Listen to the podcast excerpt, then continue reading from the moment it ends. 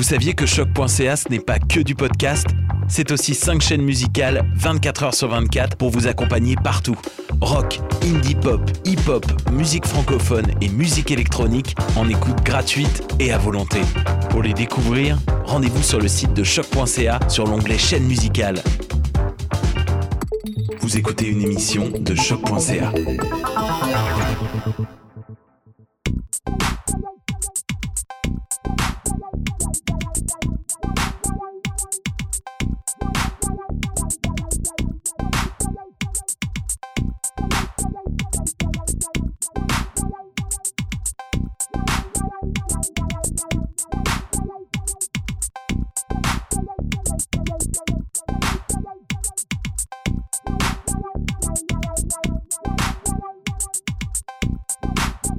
Bonjour à tous, bienvenue à cet nouvel épisode de Pop en stock. Mon nom est Jean-Michel Bertillon, mais en fait, bon, comme vous le savez, le projet euh, de l'émission, le projet du laboratoire de recherche, c'était un peu d'investiguer les, euh, analyses ou euh, le décortiquage des objets de la culture populaire au Québec. On voulait voir qu'est-ce qui se passait au Québec, qu'est-ce qui était spécifique à notre façon de penser le monde par rapport à ces objets extrêmement populaires. Et je sais pas si vous avez remarqué, mais j'ai l'impression que dans les dernières années, on dirait qu'au Québec, ça a comme embarqué. Les gens ont commencé à réfléchir de façon extrêmement intelligente, majoritairement de façon très intelligente. euh, excuse. Puis, euh, c'est ça. Ben, je pense que la mission de Pop en Stock arrive à un point où on est capable d'avoir des entretiens. On en a eu auparavant, mais là, euh, on va se faire plaisir je dirais. Moi, je me fais vraiment plaisir euh, de parler avec Jérémy McEwen. Allô? Salut. Ben, merci de m'accueillir. Je suis content d'être là, Jean-Michel. Moi, je, je, je, dois le dire. bon, on est dans un petit. faut le dire. On, est dans un petit studio à Choc FM qui n'est pas le studio principal, qui est un studio de préenregistrement. Je suis venu ici une seule fois dans ma vie. C'était un bilan des dix dernières années du rap avec les amis de Ghetto Érudit? Ben oui. C'était. Ça fait un an, peut-être. Je sais pas trop. non, ben, c'était pas Ghetto Érudit. Ben, c'est ça, mais c'était les gars de Ghetto Érudit qui étaient invités, en fait, par DJ White Sox de l'émission Paul et Pop. Puis on s'était comme retrouvé le. Je sais pas, là, tu sais, c'était comme le monde des émissions et pop. En tout cas, c'est un beau petit studio. Vous, venez, vous viendrez faire un tour. Faire chaud ici. À 5-6 personnes après un certain temps, oui. Ouais. Quand on va essayer de faire ça à deux, nous autres ici, on va, on va craquer. Là. Ouais. Avec plaisir. ben, en fait, c'est ça. J'ai lu euh, ton philosophie du hip-hop récemment. J'ai trouvé que ça fonctionnait parfaitement bien par rapport à, comme je disais, tout le projet de l'émission. Puis tout, euh, il y a une façon de concevoir le hip-hop qui est à la fois extraordinaire pour les personnes qui ne connaissent pas le hip-hop et pour les personnes qui connaissent pas la philosophie. ben, merci. C'est comme un grand accomplissement de faire une double introduction. Là. C'est, Ben, je suis content parce que moi, je, je, vais être bien honnête, je m'en venais ici, j'étais comme, ah, il l'a-tu aimé, mon livre? J'avais aucune idée, on, ne s'en était pas parlé avant. Puis là, ben, je suis content parce que, bon, euh, moi, moi j'ai fait ça. Euh, de manière autonome là tu sais je sais que bon toi t'es es doctorant encore oui, non mais tu sais non mais dans le sens où j'ai fait ça à l'extérieur de l'institution universitaire puis j'ai les retours universitaires, j'en ai eu quelques-uns. J'en ai eu, mettons, par rapport à Tupac. Euh, j'en ai eu par rapport au chapitre sur euh, The Message de Grandmaster Flash. Ben là, ça, c'est deux conférences que j'ai présentées assez souvent. Mais le reste, tu sais, c'est oui, de retour de lecteur nécessairement, mais pas tant un retour universitaire. Fait que je suis très, très, très content que, que ça passe au conseil. ben, je, je, représente absolument rien l'autorité universitaire. Puis en même temps, ça me surprend pas parce que euh, c'est un constat qu'on reçoit beaucoup, c'est qu'il n'y a pas tant d'attention qui est portée par l'université aux gens à l'extérieur de l'université. Ouais. Et ça fonctionne des deux directions? Il y a du monde qui s'intéresse pas du ben, tout à ce qui se passe en université quand ils sont absolument. pas... Absolument. Puis exception notable, je dois le dire, d'Annick Trottier du, euh, du, département de musique de l'UCAM, qui c'est la deuxième année de suite qui m'invite dans son cours pour donner un demi-cours sur le hip-hop, lien philosophique, etc. Parce que bon, lui, il fait comme les classiques des classiques, là, disons. Là, ben Il fait de message, puis il fait une coupe de... Parce que c'est un cours sur la musique populaire. en philosophie? Non, c'est un cours en musicologie. Ah oui, OK. Fait que là, non, c'est ça l'affaire. C'est que ce que je me suis rendu compte, c'est que j'ai beaucoup plus de liens faciles avec les départements de musicologie euh, même sociaux aussi, sciences humaines at large, mm-hmm. euh, que philo. Des, des, des, départements de philo avec des cégeps, certainement. Je suis allé parler à plusieurs, ben faire des conférences dans plusieurs cégeps. Mais département de philo universitaire, ça, j'ai eu aucun, aucun écho. Tu as l'impression que c'est peut-être trop euh, élémentaire pour eux autres? Ben, non, ben, non, je pense pas que c'est. ben, comment dire? J'aime pas le mot élémentaire. je, pense que ça serait c'est pas assez philo pur. Y a- Ah, je, ouais. lisais, euh, je lisais un roman qui s'appelle Absence d'explosion. Ça vient juste de sortir de Thomas Ouellet de Saint-Pierre. C'est un ancien collègue prof de philo au cégep, justement. Ok. Puis, à un moment donné, il arrive là-dedans de, bon, ben, il y a une étudiante qui veut présenter un projet de thèse de doctorat dans un département de philosophie. Puis, elle, elle a étudié en architecture avant. Ah. Puis, tu sais, il présente la scène où on a fait sa demande de bourse. Puis là, le prof de philo, il fait comme, ben là, comment ça se fait que tu nous parles d'architecture? C'est du gros n'importe quoi. Tu essaies de récupérer ton affaire. Puis c'est une mise en scène, bien entendu, mais ça existe énormément, Ouais. le, le- le- le mélange dans les départements de philosophie. J'ose espérer moins que quand j'étais étudiant, là. mais le mélange, puis la- aller chercher la culture, c'est pas juste populaire, aller chercher les arts, Ouais. c'est difficile souvent dans les départements de philo si t'es pas dans une réflexion esthétique désincarnée du genre qu'est-ce que le beau, là, Ouais, c'est ça, l'interdisciplinaire. Et... L'interdisciplinaire, en tout cas, à ma, à ma connaissance, puis sûrement que ça existe, puis que c'est juste que je suis pas au courant, mais d'après mon expérience du domaine universitaire en philo, puis c'est c'est correct, qu'ils fassent ce qu'ils Oui, ce qu'ils ont envie de faire, c'est juste que moi, j'ai j'ai comme... Je sais pas, je, je me sens loin, tu sais, parce que moi, je me dis, un prof de philo... S'il veut pas s'intéresser à mes un prof de philo universitaire qui veut pas s'intéresser à mes affaires, OK, c'est correct. C'est juste que j'ai l'impression qu'il pourrait apprendre des trucs peut-être pas par rapport à la philosophie, mais par rapport au hip-hop. Absolument. Fait qu'il y a comme une espèce de. Il y a intérêt à. Tu sais, puis même chose pour quelqu'un qui connaît bien le hip-hop, il lit mon livre, puis il dit, ben ouais, OK, c'est les grands classiques qu'on connaît, mais qu'il peut découvrir pour la philo, tu sais. Fait que moi, c'est c'est le contact des deux qui m'intéresse le plus dans cette histoire-là. Je suis totalement d'accord. C'est comme ça que ça a fonctionné pour moi parce que je ne connais ni la philo correctement, ni la philo, ni le hip-hop. Fait qu'il y avait une façon de rencontrer, de présenter ces choses-là que euh, tout d'un coup, tu sais, j'étais capable de constater une- déjà comme manière, moi, celle qui m'a vraiment impressionné, c'est que euh, ayant grandi un peu dans les années 90, j'avais jamais constaté Tupac et euh, Biggie comme un binôme idéologique. Autant que c'était juste deux figures qui se sont autodétruits, si on Ouais. peut dire. Mais là, tu, tu- le, le constat qui est fait avec ces deux chapitres-là, c'est euh, non, c'est c'est deux forces qui sont totalement en opposition. Oui. Et donc, ils ne pouvaient que s'autodétruire. Oui, Ça ben- aurait pu finir historiquement de façon plus, plus heureuse, mais Oui, mais pour, pour le dire rapidement, bon, l'un est complètement épicurien qui essaie de s'isoler du monde, l'autre est complètement figure politique. Ceux qui n'ont pas compris, ben, le premier c'est Biggie, le deuxième c'est Tupac. Oui. Ben, figure politique qui veut prendre le contrôle, puis c'est Bon, les deux sont décédés, bien entendu, mais idéologiquement, à mon sens, c'est Tupac qui a gagné. Moi, j'ai toujours été le grand fan de Biggie parce que j'ai juste plus de fun à écouter sa musique. C'est juste qu'à un moment donné, on se rend compte quand on écoute particulièrement le deuxième album de, de Biggie, ce Life After Death, Ouais. c'est comme s'il se faisait rattraper par le jeu politique. Sur son premier album, il veut rien savoir. Il y a comme une espèce de... Moi, là, c'était ça ma vie à l'époque, puis je vais vous raconter quand je vendais de la dope dans la rue, puis toutes ces choses-là. Aujourd'hui, je vais au studio, je fume du weed, je, je rencontre des filles, des affaires comme ça. Puis c'est comme une espèce de, de cocon de, de bien-être très épicurien, isolé du monde. Sur le deuxième album, sur une chanson particulièrement sur Kick in the Door, là, pour, pour rentrer dans les détails, là, mais là, tu le vois que la politique est trop forte. Il, le débat de c'est qui le king du hip-hop sort de la logique. euh, de j'allais dire la logique de la cité-État parce que c'est un petit peu ça c'est-à-dire c'est tu peux Ouais. plus être le king juste de New York ou le king de Los Angeles parce qu'à un moment donné il pouvait juste avoir un king en général, En général. fait que là l'opposition devenait nécessaire. Puis avec le temps j'en- suis venu à me dire oui ils sont morts par balle bien entendu mais ils sont morts pour des idées. C'est comme ça que j'ai fini par les voir comme des figures philosophiques en soi. C'est-à-dire c'est des gens qui défendaient des idées et qui ont fini par en mourir. Ouais, c'est absolument ça. Mais c'est drôle, tu dis que c'est Tupac qui a gagné oui même s'il est mort avant C'est ça, entre ces deux-là, mais j'ai l'impression que c'est l'idée de Biggie qui a gagné sur le hip-hop. Hmm, dans le sens où l'épicurisme aurait gagné Tu penses-tu?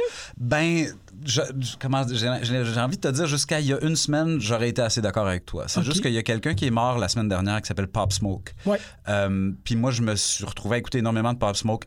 Après, tout de suite après sa mort, je le connaissais pas avant. Ça arrive souvent, c'est triste, mais c'est une réalité. Mm-hmm. Puis là, je me mets à l'écouter, tu sais, puis je me fais, je me fais inviter en, en entrevue ailleurs pour parler de Pop Smoke, tu sais. Puis là, c'est comme, ah, tu sais, t'as-tu l'impression que ça rentre dans la vague du nihilisme des rappeurs qui prennent du Xanax, puis sont, tu sais, il y a une espèce de no future. J'avais Ouais, écrit ouais. là-dessus pour la presse à un moment donné.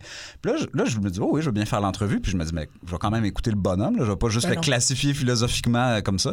Fait que là, je me mets à écouter. Puis là, je me rends compte, ah, il y a une tune qui s'appelle Christopher Walking. Puis là, je suis comme, OK, ça, c'est une référence à Christopher Walken, Ben oui. qui a joué dans Kings of New York. Ah, qui est la figure ben oui. tout le temps qui est revendiquée par Biggie Smalls. Ah, tu euh, King of New York, I Want to Be It, puis il est en train de référer à ce film-là. Frank White, c'est le nom du personnage, puis il réfère à lui-même comme étant Frank White dans ce film-là. Fait que tu dis, ben, Pop Smoke, il était pas nihiliste pantoute. Il était pas épicurien non plus purement, certainement. ben, en tout cas, on, y reviendra. Il était une figure politique lui aussi. Il revendiquait cette, cette idée-là d'être king. Puis non seulement ça, mais le, la dope pour lui, il y a une tune euh, Passmo qui s'appelle. C'est vraiment un rapport important. Je trouve qu'il faut Ah vraiment l'écouter, absolument. C'est un, il y a une tune sur son premier album. Je pense son premier et non le deuxième. Le premier euh, qui s'appelle PTSD, donc euh, syndrome post-traumatique. Là, il dit I gotta get high because the PTSD is coming back. Fait que là, c'est comme. Tu sais, c'est pas ma vie est légère puis je veux m'amuser, là. Tu sais, c'est lourd, là, être ce- ce- cet homme-là, puis c'est relativement clair. Fait que, oui, il y a du rap épicurien, mais tu sais, comme. Comme dans tous les styles musicaux, là. Ouais. mais il y a, y a encore cette- ce, ce fond-là politique, puis on peut penser à, à Kendrick Lamar aussi, comme figure politique importante dans le hip-hop. ouais. On peut penser à, évidemment à Kanye West, qui est plus que politique. Il a, il a fait une théologie politique carrément, là, puis ça, c'est J'aurais bien de la misère à résumer ma pensée là-dessus parce que j'ai beaucoup, beaucoup, beaucoup envie d'écrire ça- là-dessus. Là, c'est trop intéressant. Fait que, tu sais, j'ai l'impression que c'est difficile d'aujourd'hui de faire ce que j'ai fait euh, avec le rap d'aujourd'hui, comme j'ai fait dans mon livre. La- la- la- la- le développement linéaire qui est possible pour les débuts du hip-hop, comme pour les débuts de n'importe quoi. Tu sais, ah, il y a eu un tel, après ça, une telle qui, a, Ouais. qui a réagi comme ça, puis à un moment donné, ça devient tentaculaire, puis ça part dans toutes les directions, comme la philosophie elle-même. Là. Moi, je me souviens de mes cours sur la philosophie grecque. Ah, mais les, les, les présocratiques, Socrate, il répond, Mhm. Platon, il continue, après ça, Aristote, après ça. Puis là, à un moment donné, ça fait boum, puis ça fait toutes sortes d'affaires. Puis le hip-hop post-90, il a fait boum. Puis OK. C'est toutes sortes d'affaires. Puis c'est pour ça que je me dis, le hip-hop d'aujourd'hui, j'arriverais difficilement à, à- à- à- à le classifier en général parce que j'ai l'impression qu'il faut travailler sur des artistes un à la fois pour, pour bien comprendre ce qui se produit. Autrement, ça, justement, on met tout le monde dans le même paquet. Ouais. Ah, c'est intéressant parce que c'était, c'était une des questions que j'avais par rapport à, à l'essai, le fait que tu arrêtes à Lauren Hill. C'est ça, c'est est-ce que ça nous prend un certain recul pour voir qui, qui Ouais. fonctionne, qui se passera à l'histoire, qui passera pas à l'histoire? Ouais, ben, tu sais, oui, ben, le recul, ça aide tout le temps en philo, Ah ça, ouais, c'est sûr, puis il y a comme en n'importe quoi.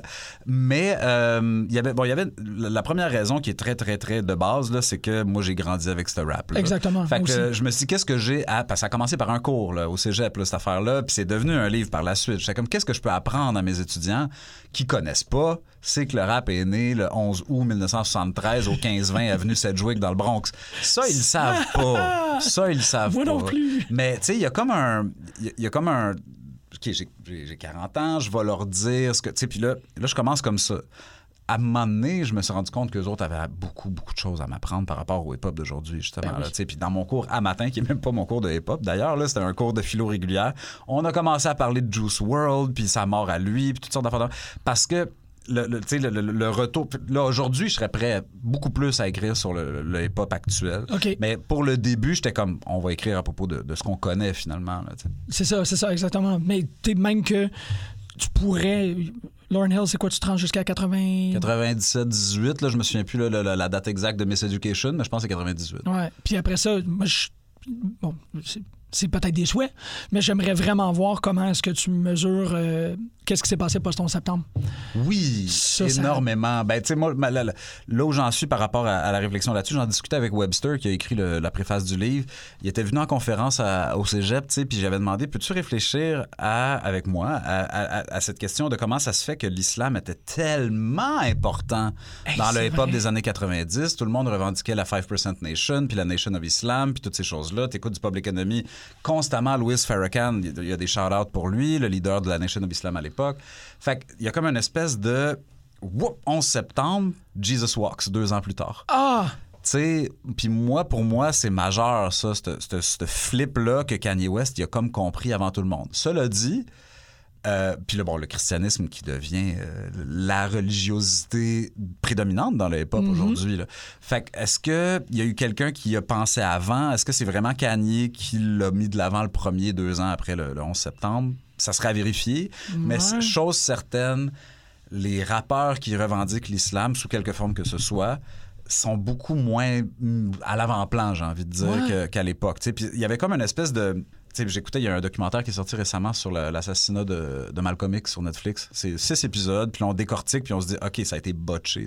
Ah ouais? tout- ah non, vraiment, là, c'est complètement à côté. Puis le, le- bureau de Manhattan a accepté de rouvrir l'enquête suite au documentaire. Mais quand tu écoutes Malcolm X avant qu'il quitte la Nation of Islam, tu le sens que c'est c'est une religiosité rebelle. Il y a vraiment quelque chose de fort avec ça qui euh, est disparu avec l'islamophobie euh, qu'il y a partout maintenant, en Occident. Ben ouais, c'est spécial. J'ai comme un, un, Ça me chicote que peut-être. C'est-tu Puff Daddy? Il me semble que j'ai l'impression qu'il y a beaucoup de croix. Oui, ça serait intéressant de vérifier. Oui, non, ouais. Ben, puis même déjà, Biggie, est-ce que, tu sais, il avait entamé le, mouvement euh, avant? OK. Peut-être. Ou en tout cas, tout, tout Bad Boy, là, tout le monde, est-ce qu'eux autres, ils ont, commencé à faire le switch? Peut-être, en effet. Peut-être que ça s'est fait même avant le 11 septembre. oui, c'est ça, tard.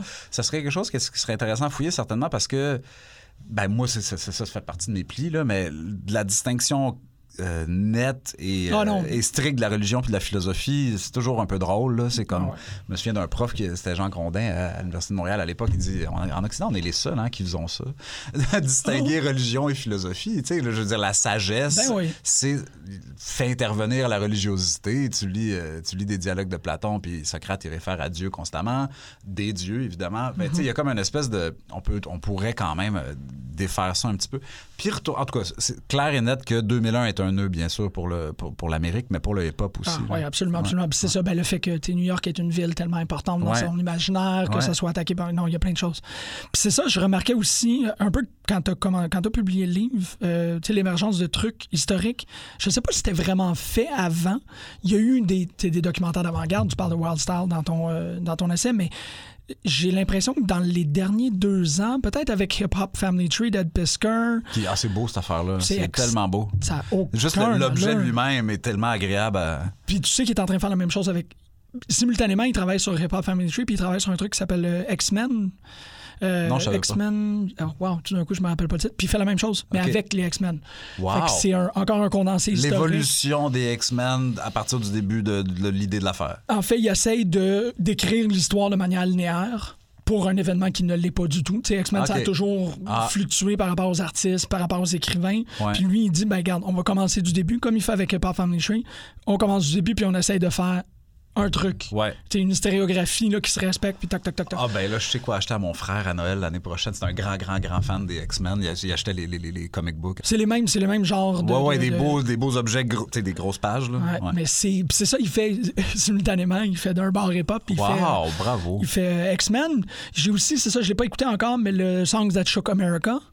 Oui, je pense que j'en ai écouté un sur Jesus Walk, justement. Ah, ouais. C'était euh, euh, notre ami Martine Saint-Victor qui m'avait envoyé un lien pour l'histoire un peu de cette chanson-là. Puis quand il rentre là-dedans, dans Jesus Walks, tu te rends compte que, tu sais, le bum, bum, bum. Là, ça, c'est censé être la marche. Oui. Puis après ça, le ça, c'est le vent. Genre, fait que là, il y a toutes sortes d'affaires. Puis là, ils, déconstruisent le truc. Puis comment est-ce que. Ah, là, il y a quelqu'un qui tombe sur ce qu'ils ont échantillonné pour Jesus Walks. Puis il est mm-hmm. comme qui pourrait, qui pourrait faire une chanson hip-hop gospel? Il comme il développe, c'est super beau. En tout cas, cet épisode-là, c'est très beau, ça se trouve assez facilement. Oui, c'est ça. Moi, je me rappelle, tu vois, c'est drôle, Jesus Walk, c'est la première fois que je l'ai entendu, c'est dans Chappelle's Block Party. Mm. Puis quand il rentre, ça aucun... Je, pas, je pense que j'ai pas vu ça, genre, en tout cas. Ah, c'était, ça jouait. ça, c'est à l'époque où on avait des films assez variés là, qui étaient au cinéma. Tu peux aller voir Dave Chappelle's Block Party au cinéma. Ouais, Fait que c'est un concert qui est fait dans les, dans les règles de l'art du Block Party. Puis. Il débarque, puis il, fait débarque. Jesus Ben, c'est que tu vois Dave Chappelle en train d'essayer de recruter des, euh, euh, une troupe d'un secondaire. Euh, avoisinant de, de où lui s'est retiré. En gros, il va aller chercher le, band, le marching band du high school à côté de chez eux pour rentrer dans le block party qui était quelque part dans le Bronx, si je, je m'en rappelle bien. Puis c'est Kanye West qui embarque. Moi, c'est la première fois que je me rappelle d'avoir connaissance de ce gars-là parce que tout le monde rentre en block party. Les Fuji sont dedans, tous sont tous en mode block party. Mais là, tu as ce gars-là qui débarque avec une école secondaire au complet. c'est ça, ça, ça, remplit, là. C'est vraiment quelque chose de, d'inspirant. Ouais, ouais. Mais qu'est-ce que. oui, ben Est-ce que tu vois cette mouvance-là d'essayer d'écrire l'histoire? Oui, puis bon, évidemment, il y a aussi euh, Hip Hop Evolution sur, euh, sur Netflix, une série, là, ils sont rendus à quatre saisons fois quatre épisodes, qui, tu que vraiment, là, c'est, c'est un animateur canadien, d'ailleurs, Chad, je pense qu'il s'appelle, qui se promène, puis qui fait toutes les villes, tu sais, puis qui s'en va. OK, tu sais, bon, il commence évidemment à New York, là, mais à un moment donné, Los Angeles, après ça, oh, je vais aller à Atlanta, après ça, je vais aller en Nouvelle-Orléans. Puis l'impression que j'ai, c'est que, tu sais, je l'ai déjà dit, j'ai 40 ans. Puis le hip-hop en a, bon, 1973, là, faites le calcul, 47. Mm-hmm. Fait qu'il y a comme un, il y a comme un, coming of age, puis des, du monde qui en écoutait quand il, quand, quand il était adolescent. qui ont commencé Qui continue à en écouter, tu sais. Puis moi, je me dis, tu sais, J'arrive chez nous, c'est organiquement, en tout cas pour moi, puis je pense que je suis pas le seul que ça s'est passé comme ça. J'arrive chez nous le vendredi, puis j'ai envie d'écouter un vieux classique des années 90, Tribe Called Quest, Low End Theory. Puis là, je suis comme, ouais, mais il y a quelque chose d'important qui se passe là-dedans. Est-ce que je peux intégrer ça dans ma vie professionnelle? T'sais, fait qu'il y a comme une distance temporelle par rapport au début qui, qui, est assez grande pour que on, fasse juste comme OK, d'accord, ça peut rentrer à l'université. Je l'ai entendu en colloque, ça, de, de, puis justement, sans philosophe, mais musicologue et, et gens de sciences les, portes de l'université se sont ouvertes au hip-hop. Il, y a quelque chose de OK, enfin. Il y avait, il y avait un sentiment de enfin, ça s'est passé. Oui, mais ça passe à travers des consécrations comme l'hystoriographie. Ça, ça prend ces documents-là pour dire si on n'a pas écrit son histoire, on n'a pas de document d'anthologie qu'on est capable de citer dans des Oui, puis il y, a une connaissance historique nécessaire, parce que moi, je me souviens d'une conférence à un moment donné, c'était quelqu'un qui disait euh, les femmes dans le hip-hop en telle année puis telle année, disons, là, puis là, il utilisait la, technique, là, c'était la méthodologie. Là. La technique utilisée, c'était comme euh, le nombre de d'achats de tel format, je sais pas si c'était des cassettes ou je sais pas trop quoi. Puis là, mais, là, là, à un moment donné, je pose une question, je dis oui, mais tel artiste que, qui serait pas comptabilisé par ta méthode ou que ah, ah non, ça rentre pas dans, mon, dans ma méthodologie. Fait que, il y a un côté à essayer de plaquer quelque chose de trop euh, cartésien qui mm-hmm. nous. Fait que là, l'historiographie, il faut qu'elle soit faite euh, adéquatement par des gens qui, qui rentrent vraiment dans Ah oui, puis ça, puis après ça, puis après ça. Puis bon, ce qu'on nomme, là, c'est justement, ça rentre dans ces catégories-là, j'ai envie de dire. Il y, en a des bons, puis puis ils commencent à émerger. Ceux, ceux qu'il faut regarder, là, Hip Hop Family Tree, Hip Hop Evolution, Songs That Shook America, il y en a là, que tu fais comme, OK, ça, c'est crédible. Puis, là, puis après ça, ça devient comme la référence, puis tout le monde peut aller euh, élaborer ses, ses, théories autour de ça. Ouais. Mais là, tu vois, d'expérience, pour moi, ça va comme où ça peut provoquer deux types de réactions. la première, c'est vraiment la, l'éclosion d'un hip-hop studies. Il y a beaucoup de hip-hop studies aux États-Unis. C'est très, très, très commun. Là, toi, tu signes peut-être le début des, hip-hop studies au Québec. L'autre que j'ai eu connaissance, ça fait quand même un bout, c'est un, un rappeur qui s'appelle Hermit of the Woods, qui a fait l'histoire du hip-hop à Halifax. Wow. C'est une pense un mémoire de maîtrise. Mais c'est comme ça a été déposé peut-être 5, 7 ans. Ouais. Euh, c'est juste que il y, a cette possibilité-là. Cette idée qu'on commence, je sais qu'à l'UQAM aussi, il y en a eu des très bons étudiants qui ont parlé du joual par rapport à la Claire Ensemble, des trucs extrêmement, extrêmement intéressants. Ou il y a l'autre qui est le maintenant que le hip-hop est dans l'université, on va faire le hip-hop va se déplacer va s'éloigner. Ben, tant mieux. Moi, j'ai envie de dire bravo. C'est-à-dire que c'est aux chercheurs de suivre. Ben oui, c'est ça. D'essayer de, Parce que, tu sais, mettons, un colloque de hip-hop studies sans rapper qui parle, pour moi, c'est un non-sens total. Puis ça m'est déjà arrivé. Tu sais, comme j'arrive dans. C'était euh, le Festival Under Pressure à Montréal. Mm-hmm qui avait fait une série de conférences en lien à son festival. Puis moi, j'étais allé le dimanche, mettons, puis il y en avait le samedi. Puis là, la, rumeur dans la salle, c'était hier, c'était rough, hein, parce qu'il y a des artistes qui se sont plaints. C'est quoi cette affaire-là? Où c'est qu'on était, nous? Vous êtes en train de nous dire ce qu'on est en train de faire. Puis je pense qu'il faut être extrêmement sensible à ça, ben puis intégrer. Puis c'est pour ça qu'il y a des entrevues avec des artistes aussi dans mon livre. C'est-à-dire qu'il faut faire du terrain. Là. Si, si tu rentres dans ton blablabla, bla, bla, bla, bla, à un moment donné, ça n'a plus aucun style de rapport avec ce que c'est vraiment cette histoire-là. C'est-à-dire écouter la musique, aller dans les événements, puis vivre la patente. C'est, c'est un problème, c'est un réel problème. C'est-à-dire, puis moi, des fois, je lis des, des, des, papiers là, un petit peu trop euh, patentés, là, puis je suis comme, OK, mais là, j'ai plus de fun. C'est quand même ah censé être le fun, cette histoire-là. Ben sinon, ça devient juste des espèces de jeux conceptuels, comme dans n'importe quel autre domaine universitaire qui se referme sur lui-même. Puis c'est plus intéressant. Il faut qu'il y ait un aller-retour constamment avec, avec la sauce. Là, oui. Puis même, tu dis ça, puis j'ai l'impression que dans ton livre, ce que tu fais, c'est que tu, tu t'entames un aller-retour avec une discipline qu'il n'y en avait pas. Tu... La philo, ça manque énormément. C'est ça, ben oui. Ça, la, le, terrain, ça n'existe pas en philosophie. Puis là, je pense à, je pense à Serge Bouchard, mon ami anthropologue, qui, à, à chaque fois que je dis ça, il part à rire. Il dit, tu sais, qu'est-ce que vous faites, là, Chris? À un moment donné, ça, il me semble que ça serait juste normal que tu fasses une expérience de terrain, que tu ailles vers, que tu essayes d'appliquer quelque chose. Puis bon, de l'éthique appliquée, ça existe. Là, je veux pas trop caricaturer ah non plus. Là, quand même, ça, le, le, le, philosophe que, le philosophe non pas controversé, mais qui s'est fait salir cette semaine ou la semaine dernière au mm-hmm. Québec, Daniel Weinstock, pourrait nous en parler beaucoup de l'éthique appliquée. C'est ça qui fait fait sa vie. C'est juste que moi, j'ai étudié plus du côté métaphysique, disons. Là. Mhm. Puis, ben, la métaphysique, des fois, t'as l'impression qu'elle est loin du monde, puis c'est là qu'elle s'embourbe, puis qu'elle dit des bêtises. Les philosophes, tu sais, Mhm. moi, je, mettons, je pense à Martin Heidegger, là, qui a viré nazi. Ben, s'il avait été un petit peu moins dans sa tour d'ivoire, peut-être qu'il aurait pas viré nazi. ou, Tu s'il avait voyagé un peu, je sais pas comment le dire, là, mais tu sais, juste une espèce de. Tu sors de la bêtise de oublier d'aller sur le terrain réel, rencontrer du monde, qui vivent ce dont tu parles, puis ne- de, de pas seulement Rester dans les théories. Puis moi, c'est moi c'est quelque chose qui m'a éloigné de la, de la vie universitaire assez rapidement, là, parce que j'étais ici à l'UCAM pour mon doctorat, j'allais travailler sur David Hume. Je nommerai pas le prof, mais, mais à un moment donné, j'étais comme qu'est-ce que je suis en train de faire? Puis ça me ressemblait pas. Puis là, bon, ça m'a pris un certain nombre d'années avant de savoir, ah, voilà, c'est ce que je veux faire. Mais il y avait comme une espèce de. OK, fait que je vais travailler sur cette page-là pendant les, pendant les, les- les- les cinq prochaines années. là. Comment ça marche, ça, exactement? Puis je vais faire du, du- du- du travail de, je, sais pas, moi, je ramasse des petites données pour les recherches de mon professeur. Tu sais, ah, ça- cela dit, ça a de la valeur des fois. C'est la vie pour quelqu'un. C'est ça, Ouais. c'est la vie pour quelqu'un, puis ça sert. Tu sais, Ah oui, ben, quand T'as besoin, tu sais, des fois, tu as besoin de savoir c'était quoi la pensée pointue de David Hume sur la question d'identité personnelle. Des fois, t'as- en tout cas, moi, des fois, ça m'arrive d'avoir besoin de ça. Mais après ça, j'ai- tu sais, j'ai pas envie de passer cinq ans là-dessus. Ouais, fait que grand merci au monde qui le font, mais surtout, soulignons le, le danger de- de- de- de- d'oublier, ben, disons-le, la culture populaire. là. On est quand même là pour ça. Oui, exactement. Puis comment est-ce que la culture populaire... Parce qu'il y, a, euh, y a un danger aussi de laisser la culture populaire autant qu'il y a un danger de laisser le monde universitaire. Oui. Euh, la culture populaire peut se cannibaliser jusqu'à temps qu'elle dise plus rien aussi. Absolument. Elle peut devenir qu'un écho d'elle-même, tout, Tout ça. à fait. qu'une fois de temps en temps, si tu dis, ouais, ben regarde, euh, Keras One, c'est le, le- le- le philosophe guerrier, ben euh, on Ouais. remonte ça un peu.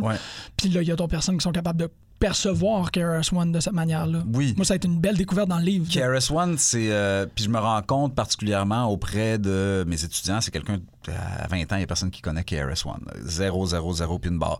Alors que, tu sais, moi, je- j'en parle puis je le vois dans ma tête. Là, il faisait un show gratos euh, dans, un, à- dans un parc à, à Brooklyn il y a trois ans. Puis je, moi, je suis comme, OK, tu sais, je débarque. KRS-One débarque puis il saute partout comme un gamin de 12 Oh, ouais, ans puis il prend contrôle de la place. Sound of the Police. Puis ça, tu sais, c'est une espèce de oh my God. Puis tu sais, il y a un booming voice, là. Tu sais, c'est sa signature, là. Il est tellement juste bon en show, d'abord, ouais. hyper actif, mais in a good way. Mais aussi, il se percevait lui-même comme, comme un philosophe. Il y a une tune qui s'appelle My Philosophy. C'est la première chanson euh, de l'album By All Means Necessary. Puis bon, évidemment, il y a des liens à faire avec Malcolm X. Mm-hmm. Puis sur la première tune, il, il est comme prophétique. Il dit Vous voulez tout être les kings du hip-hop. Arrêtez. Les kings se font juste remplacer les uns après les autres. Il faut être un professeur à la place parce qu'un professeur aide à, à mieux comprendre le monde. Moi, je lisais ça, puis j'étais comme, OK, tu sais, puis là, ma lecture commençait à se développer de. Ça s'en allait vers justement la volonté d'être le roi, tu sais, puis c'est pour ça qu'il y a une couronne sur la page couverture du livre. Mais euh, OK, mais l'avertissement ou le sentiment que ça s'en allait par là, était déjà présent à la fin des années 80. C'était pas, tu sais, parce que les Kings of Rock, les premiers à vouloir être les Kings, c'était Run DMC. Ouais. Il y avait, bon, tu sais, le- le- le- le- les, les grosses chaînes. Ben, les grosses chaînes, ça- non, je devrais pas dire ça. C'est-à-dire, les grosses chaînes, ça, ça a toujours été présent, mais cette espèce de. C'est nous qui sommes par-dessus l'industrie. Puis ça a une valeur, puis je pense je veux rien enlever à ça. C'est juste que ben, ça comporte certains dangers, puis il existe aussi le point de vue adverse que la philosophie ou un point de vue philosophique doit supplanter le point de vue politique. C'est un vieux débat euh, chez Aristote, c'est-à-dire qu'est-ce qui est le plus important, réfléchir le monde ou le changer puis on ne réglera pas ce débat-là aujourd'hui, mais il y a, mais il y a quand même il y a quand même la valeur que KRS-One avait prévu la chose. Puis lui puis Rakim, pour moi, c'est vraiment les deux, euh, les deux vieux sages sur la montagne, là, si tu veux, là. Ouais, ouais. avec Queen Latifah aussi, certainement, qui, qui, qui étaient comme clairvoyants vers la fin des années 80 de où ça s'en va, toute cette histoire-là. Puis, c'est juste dire, ben, si vous voulez aller là, ça, risque d'arriver ça. Allez-y si vous voulez, mais ça risque... moi, je vous propose qu'il y a aussi d'autres voies. Puis, ça, ça, ça, ça- a un peu défini les, diverses branches du hip-hop qui, qui- sont advenues par la suite. Ah, puis même que tu dis ça, puis ça me fait beaucoup penser à ce que tu disais tantôt par rapport à d'être le king, c'est d'être en expansion. Tu, Ouais. tu décris un- aussi un autre truc que j'avais jamais vraiment réfléchi par rapport au, aux piliers du hip-hop, euh, les, les, les quatre pratiques. Euh, c'est les five boroughs et les four Five boroughs, fait que donc DJ, break, Euh, graffiti, rap. Rap, exactement. Tu l'as super bien illustré. Moi, j'avais jamais conçu ça comme étant des choses qui étaient expansives. C'était des pratiques qui prennent de la place. Mhm. Oui. Comme tu parles du graphe, comment Ah pour oui. moi le graphe est, est immobile, mais non. Quand tu le mets sur un train, il pénètre d'autres environnements puis Ouais. il se manifeste ailleurs. Oui. C'est la même chose avec le break. Le break, il faut que tu laisses la place à quelqu'un qui va en faire. Oui, ben, puis le cercle autour du breaker, c'est tellement important. Le rapper avec le boombox puis le- les, block parties, l'idée que tu peux pas arrêter le son. Fait Non. que tu es en train de prendre la place. Oui. Fait que ça, puis attends, c'est quoi le dernier que je manque? T'es ça tout. Je les ai toutes. Je suis pas mal sûr, ouais. cette expansion-là d'être, de commencer à être. Parce qu'on le voit, moi je l'ai beaucoup vu dans, dans Hip Hop Family Tree, il fallait que ça soit le meilleur party. Mhm. Fait que là, c'était les kings de la, du party. Ouais, ouais. Les kings de la scène du party, Ouais. c'est nous autres. Après ça, c'est le king du quartier.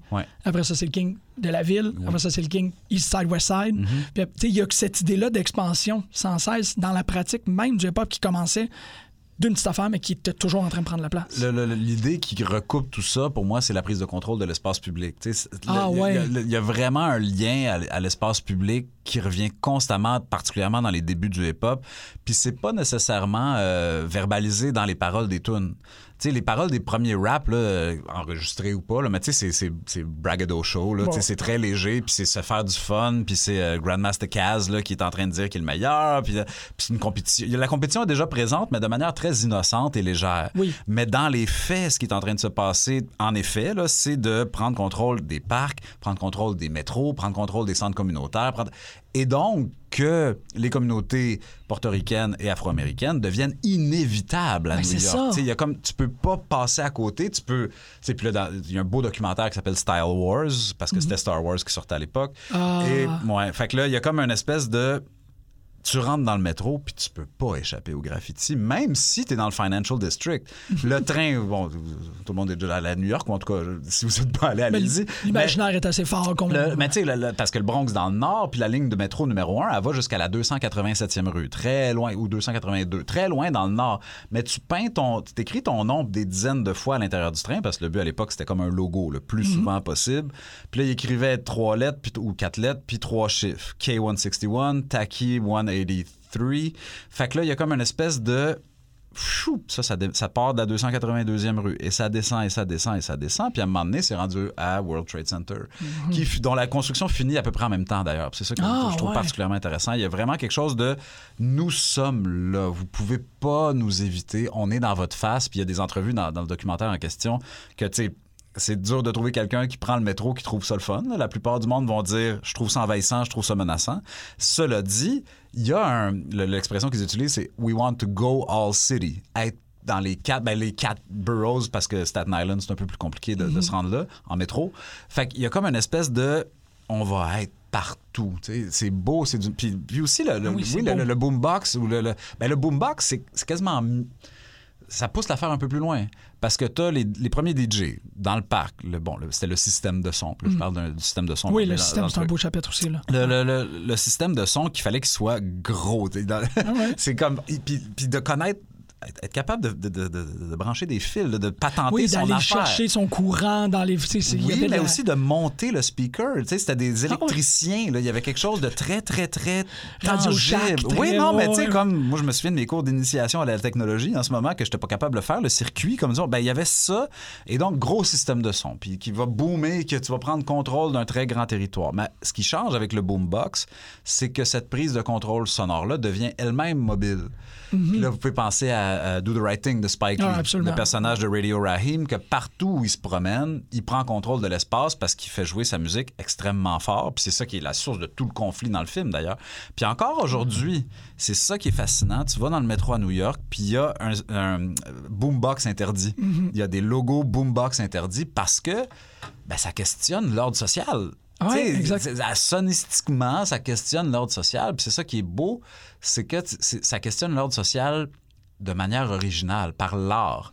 Euh, Ah oui. Puis on peut penser à Jean-Michel Basquiat, que, que, bon, il commençait par le graffiti, puis c'est devenu muséal par la suite. Mais il y a, tu sais, l'art qui questionne l'ordre social dans le tissu urbain lui-même. Pas dans le musée, pas dans la, dans la salle de concert, pas par les paroles. Non, juste par sa présence, il questionne comment ça se passe à cette époque-là.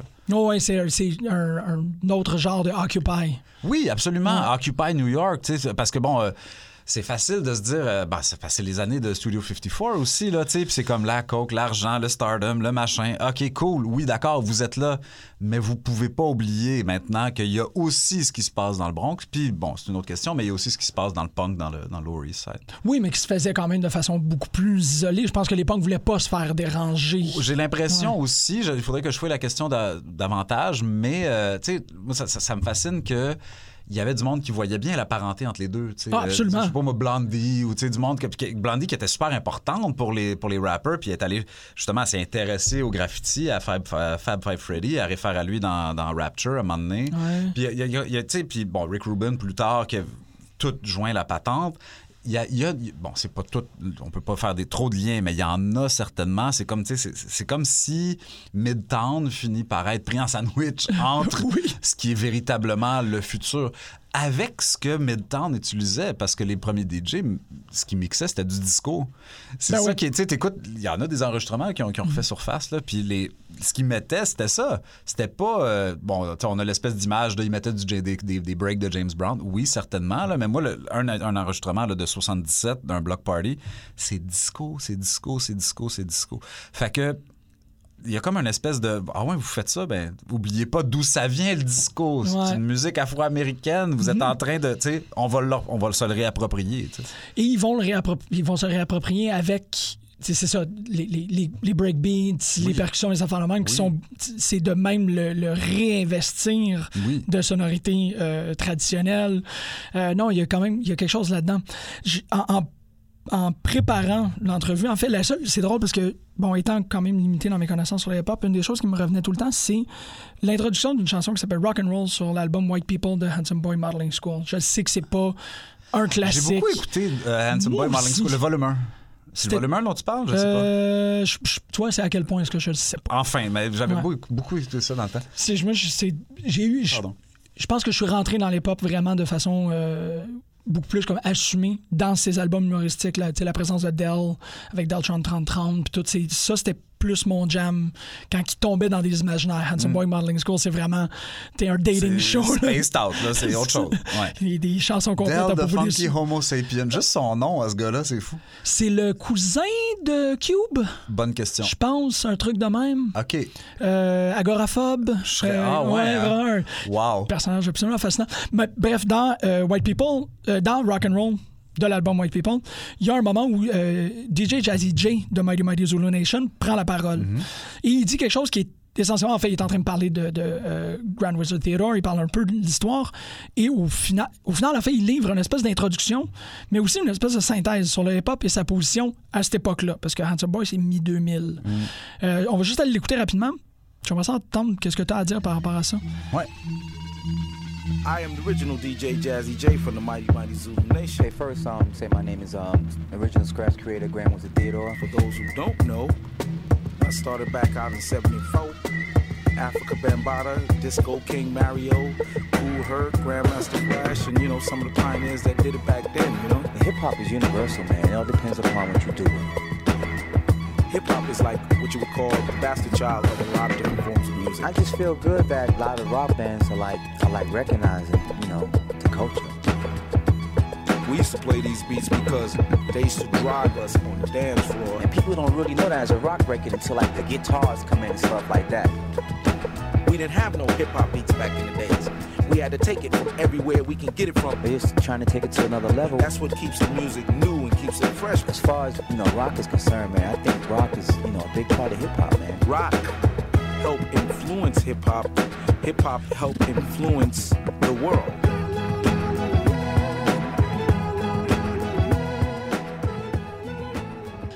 Ben oui, ben, tu sais, euh, le rock and roll, puis il faut le, ra- le rappeler constamment, c'est une musique afro-américaine.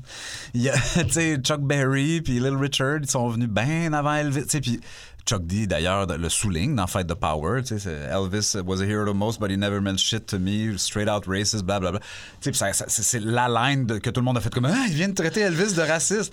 Est-ce que Elvis, a assez souligné le fait qu'il devait beaucoup à la culture afro-américaine? C'est tout un débat, puis moi, je fais le débat chaque année dans mes classes Ah parce que c'est intéressant, là, tu sais, c'est comme il y en a qui savent, mais la plupart vont faire comme, ah ouais, tu sais, fait que là, il y a comme tout un affaire. Fait que donc, oui, absolument, c'est-à-dire, Je, pense, en, en entendant cette citation-là, je pense à un artiste euh, visuel, un cinéaste euh, américain qui s'appelle Arthur Jaffa. OK. Arthur Jaffa, est en- euh, ces temps-ci, il présente un, un court-métrage, un film au Musée d'art contemporain de, de Montréal, qui, c'est comme, il a piqué plein d'images sur YouTube, à droite, à gauche, etc. Puis c'est comme des images de résilience, puis tu sais, de beauté de la culture afro-américaine. Puis là, sur une trame sonore de Kanye West, OK. euh, sur Ultralight Beam. Puis là, tout d'un coup, ça coupe, puis là, tu vois genre des images de brutalité policière. tu sais. Fait que c'est comme toute une espèce de wow, wow, comme ça. Puis lui, tu sais, le, le- le- le- un des messages, parce que c'est vraiment. C'est une œuvre majeure, là. il y a vraiment multiples couches, c'est très très beau, mais à un moment donné, il dit est-ce qu'on pourrait, s'il vous plaît, aimer les Afro-Américains autant qu'on aime la culture afro-américaine? Parce que la culture afro-américaine est la culture américaine du 20e siècle. Tu sais, un petit peu partir du blues jusqu'au hip-hop, puis faire le siècle au complet, puis les multiples ramifications. Ben, tu sais, hip-hop, oui, tout à fait. C'est-à-dire l'un influence l'autre et vice-versa, parce que c'est la culture américaine, c'est devenu ça. C'est- c'est- Ah ouais. pour moi, puis euh, je me souviens quand, quand je montais le- le- le- les premiers bribes là, de ce que j'allais faire dans, dans- dans- dans cette démarche-là, j'avais écrit un texte un peu, je voulais que ça, ça, ça brasse, punch un ouais. peu, là. Fait que là, c'est comme le résumé qui va être présenté aux étudiants quand ils vont faire leur choix de cours. Puis là, c'est comme la, la première phrase, c'était euh, le hip-hop est la manifestation culturelle la plus importante des 40 dernières années. J'étais comme on y va, paf. Puis là, j'avais des collègues qui étaient comme euh, excusez-moi, euh, tata, sais, parce qu'ils Oh étaient- oui. ils étaient pas d'accord, puis tout ça. Puis j'y crois fermement que la culture afro... Puis là, je l'ai dit pour le hip-hop, mais la culture afro-américaine, c'est la culture musicale certainement la Ah. plus importante au monde depuis 100 ans. Il y a quelque chose de... C'est tellement rendu partout que euh, de souligner que c'est pas le hip-hop qui a commencé ça, que le rock aussi, que le disco aussi, que le funk, que le blues, que le jazz. Tu sais, moi, j'étais un... En tout cas, je commencerai pas à name drop du monde, mais tu sais, il y a comme une espèce de... On peut-tu juste... OK, oui, prendre ça, puis après ça, pour revenir à Arthur Jaffa, dire, ben, comment ça se fait que socio-économiquement, comment ça se fait que politiquement aux États-Unis, comment ça se fait qu'il y a encore ce clivage-là, c'est, c'est troublant. Ouais. Puis je pense aussi à, au hip-hop au Québec, comment ça se fait qu'il y a encore ce clivage-là, que le rap blanc est mis de l'avant beaucoup plus? Je pense, il y a, y y y encore tellement de problèmes alors que tout le monde serait prêt à admettre que là, chacun à, à chacun sa toune, là, ou à chacun son artiste. Tel artiste, ah ben oui, ben James Brown, John Coltrane, je sais pas trop quoi. Puis pour venir à Do the Right Thing, à un moment donné, le, le DJ qui est joué par Samuel Jackson, il fait une énumération de grands artistes afro-américains, puis c'est ça jette sur le cul, tu fais comme, tu sais, puis it keeps coming, Non, it keeps ouais. coming, it keeps coming, ça dure une bonne minute et demie, deux minutes, tu sais, puis Roberta Jen, Roberta Flack, t'es comme, wow, wow, wow, wow, Etta James, wow il faut, il faut célébrer ça, il faut le souligner le plus souvent possible, puis il faut que ça devienne, euh, faut que ça s'applique à nos relations interpersonnelles. tu sais. Ouais. C'est si important. C'est drôle parce que à l'époque, je la comprenais pas de cette manière-là, mais là, je réfléchis beaucoup à cette idée-là sur le. C'est parce que le hip-hop, bon, on vit dans un climat où il y a énormément de fragmentation. Tu sais, on est vraiment, comme tout le, le, le- le attention economy fait en sorte qu'on est toujours en train de regarder quelque chose de différent. On est toujours un peu en train de passer d'un, de binge-watching à, euh, bon, il faut que je finisse cette émission de télévision parce qu'il faut que j'écoute cet album-là, parce qu'il faut que j'aille voir ce concert-là, Ouais. cette pièce de théâtre-là. On est... Même les personnes qui ne sont pas nécessairement dans un espèce de gavage culturel vivent quand même dans ça, la, la manette de la télévision comme sampler, tu sais, de changer, puis tout ça. Le- le- L'horizon... Le déficit d'attention? Ben, c'est ça, mais je voulais pas le connoter négativement. Ouais. C'est ça l'affaire, c'est qu'on on ne peut pas échapper à comment est-ce que la culture elle est, euh, elle est omniprésente actuellement. On va effectivement passer par les écrans. Il y a des écrans dans le métro maintenant. Ah non, tu mais peux je suis d'accord avec toi, ne jugeons pas ça du tout. Mais c'est ça, sans, sans donner un, faire un procès d'intention sur cette manière-là de diffuser le savoir, euh, ce que je me rends compte, c'est que c- il faut, faut être entraîné à être capable de vivre dans cet écosystème-là. Parce qu'il y a toujours quelque chose qui est en train d'attirer ton attention, il y a toujours quelque chose qui est en train de faire une rupture de ton. Tu passes de, euh, de, de gros bruit parce que tu es dans la place des arts, il y a quelqu'un qui est en train de jouer du violoncelle, puis ça te tente de l'entendre, tu enlèves tes écouteurs ou ce que tu écoutes This American Life ou ce que c'est la voix d'Airgas, que c'est complètement différent. Quand l'épisode se termine, parce que tu veux couvrir le maximum de connaissances, tu passes à une autre affaire, donc euh, un, un autre balado qui, a- qui- qui- qui est en rupture de ton. Tout ça est un peu notre, notre hygiène culturelle. Ouais. Puis à mon avis, c'est très facile de virer fou là-dedans. Mhm. Mais ce que je me suis rendu compte, c'est que le hip-hop carbure à ça. Mhm. Et le, le hip-hop, une bonne compréhension puis une bonne introduction au monde actuel, fragmenté, euh, qui, qui est interpellant, c'est l'hip-hop. Euh, j'ai déjà vu quelqu'un, euh, j'ai lu, je pense que c'est Douglas Rushkoff qui disait que la mode hipster, c'est l'apothéose de la historicité. Parce Ouais. que t'es dans, jamais dans une époque. Ouais. Ta montre, elle vient d'une époque, ta coupe de cheveux vient d'une autre époque, tes souliers viennent d'une autre. Puis c'est, un, c'est une, une façon de se manifester comme hors du temps. Oui. Le hip-hop aussi est hors du temps. Et nous aussi, on est hors du temps. Oui, ben j'ai envie de. C'est beau ce que tu viens de dire. Ouais, mais, ok. mais non, mais comment je, comment je répondrais? C'est que j'ai l'impression que le hip-hop nous le met en face. a- on est là-dedans, dans, dans- dans ce que tu décris, puis le hip-hop le cristallise. Le rock puis- nous, nous aurait jamais préparé comme il faut, je trouve. je, je connais pas assez le rock, je sais pas. Ah ouais, peut-être, c'est vrai, peut-être, c'est vrai, je moi sais non pas, plus. Mais il y a comme une espèce de. euh, j'écoute du hip-hop puis j'ai l'impression de comprendre mon temps. Là, puis de plus en plus, j'en suis là quand. euh, par rapport à toutes sortes d'artistes. Moi, j'ai travaillé sur. euh, bon, il y, a- y y un très court chapitre là-dedans sur, euh, sur Enima, mais j'ai écrit un Mhm. article plus long pour la revue Liberté sur, sur le rappeur, ceux qui le connaissent pas, là, rappeur controversé montréalais, blablabla. Il est rendu en Algérie maintenant. Il a fait face à toutes sortes d'accusations dans sa vie. Puis bon. Mais là, moi, je voulais, tu sais, comme le comprendre parce que je me suis dit. OK, il parle de proxénétisme pendant toutes ses tunes. Ouais. Il parle d'instrumentalisation d'autrui pendant toutes ses tunes. Il, euh, il, il se sent en compétition, tu sais, comme il veut être justement le king. Là, je commence à mettre tout ça ensemble. puis Je suis comme, ben, il est en train de décrire mon, éco- mon, mon époque à bien des égards, là. Puis là, tu sais, je sais pas, moi, euh, Tinder que je suis en train d'instrumentaliser autrui. Tu sais, fait que ça cristallise et ça magnifie tellement de choses Ouais. que, pour, tu sais, moi, c'est- devenu, le hip-hop est devenu ma loupe de compréhension du monde. tu sais. Puis le, le, le, le côté fragmenté, ce que je- tu sais, on parlait, je te disais de- tantôt, là, ah, OK, je ne referais pas un truc linéaire par rapport à l'histoire du hip-hop. Ben justement, parce que le hip-hop ne l'est pas ou ne l'est plus.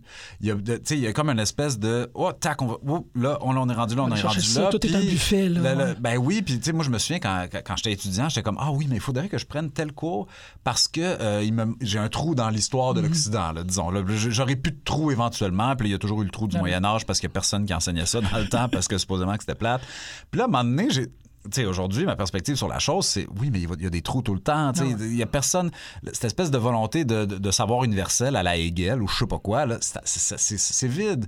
Tu finis par moins bien comprendre le monde si tu essaies de procéder de cette façon-là que si tu acceptes ce que tu décris, là, le podcast, la télésérie, le machin, le ci, le ça, puis d'accepter aussi que la, la, la pureté du style, c'est pas du style. C'est- la contradiction du style. Tu sais, moi, je pense à. Puis même dans les débuts du hip-hop, là, tu regardes le mixing sonore, mais le mixing vestimentaire aussi. Il y a, Ah quel- il y a- ouais. il y a quelque chose de tellement intéressant dans, dans le style du monde que, tu sais, ah oui, là, tu sais, le stéréotype du hip-hop qui est issu d'une certaine mode, peut-être des années 90, mais les pantalons très larges, puis des affaires comme ça. C'est pas ça, pas en tout, là, le hip-hop. Si tu veux bien le comprendre, tu te promènes dans le Bronx, tu te promènes dans Harlem, tu te promènes à Brooklyn, puis tu vois que c'est toutes sortes d'affaires différentes. Comment les gens, juste, comme, juste pour parler du linge, là, Oh, oui. il y a toutes sortes d'affaires différentes liées au hip-hop de tout temps. Après ça, médiatiquement, ben c'est ça. On se dit, c'est ça. On s'est fait même. une image, On, on se fait une image, puis on le met dans une petite case, puis c'est comme ça, puis c'est réglé. Puis on comprend moins bien le monde. Sais, Trop rassembler les choses, ça finit par faire moins bien comprendre le monde. Tout à fait. Ouais. Puis là, c'est d'où vient l'idée d'intégrer la philosophie pour être capable d'ouvrir les façons de concevoir le monde. Pour... Oui, puis de fragmenter aussi la, philosophie elle-même, là, de, de- de- Ah ouais. OK, ben, là, bon, ce, ce côté-ci, il est politique, y, il y a de la politique, parce qu'on dit souvent le hip-hop, c'est politique, en sous-entendant que le hip-hop conteste l'ordre social avec des idées un peu euh, Marx, là, genre, en sourdine. Là, t'es comme, ouais, pas sûr, Oh. pas tout qu'on devrait aller là. Mais genre, il y en a tellement des hip-hop studies, là, qui vont là, Oui. là, Jean-Michel, c'est comme, fuck, man, qu'est-ce que vous faites, vous comprenez rien.